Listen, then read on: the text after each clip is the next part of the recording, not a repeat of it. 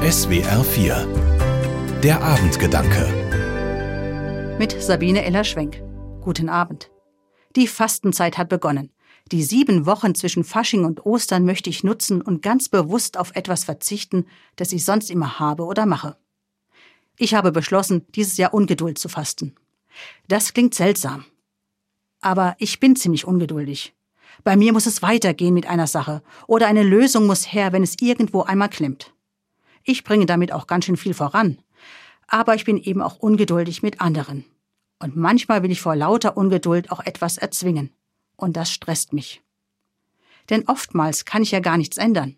Wie beim Pflanzen der Blumenzwiebeln. Ich kann sie nur setzen. Ich kann sie aber nicht zum Wachsen bringen. Ich muss lernen zu warten und das auch üben. Auch im Wartezimmer beim Arzt. Es heißt ja nicht umsonst Wartezimmer. Auch wenn ich einen festen Termin vereinbart habe, muss ich eben manchmal Geduld haben, weil der Patient vor mir mehr Zuwendung gebraucht hat als ursprünglich geplant. Oder weil es unerwartet ein Problem oder sogar einen Notfall gegeben hat. Ich muss geduldig sein und warten. Auch wenn mir und anderen das schwerfällt. Aber es ist nun mal so.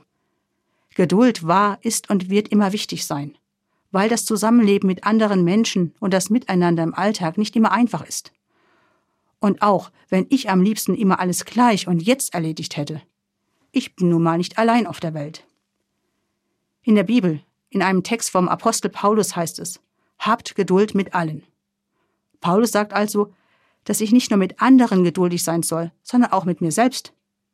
Dann wird das Zusammenleben leichter, weil ich andere nicht unter Druck setze.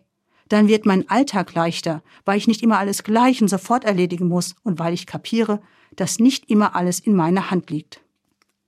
Habt Geduld mit allen. Das alte biblische Motto ist mein Motto für die Fastenzeit. So fasse ich dieses Jahr Ungeduld. Ich weiß, das wird für mich eine ganz schöne Geduldsprobe.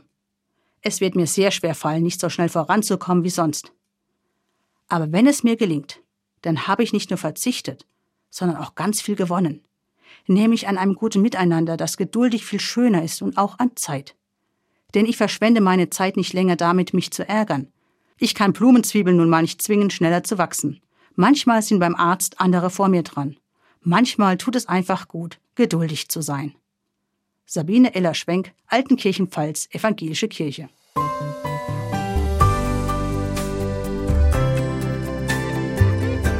Die Abendgedanken können Sie auch jederzeit nachlesen und nachhören. Im Internet unter swr4.de.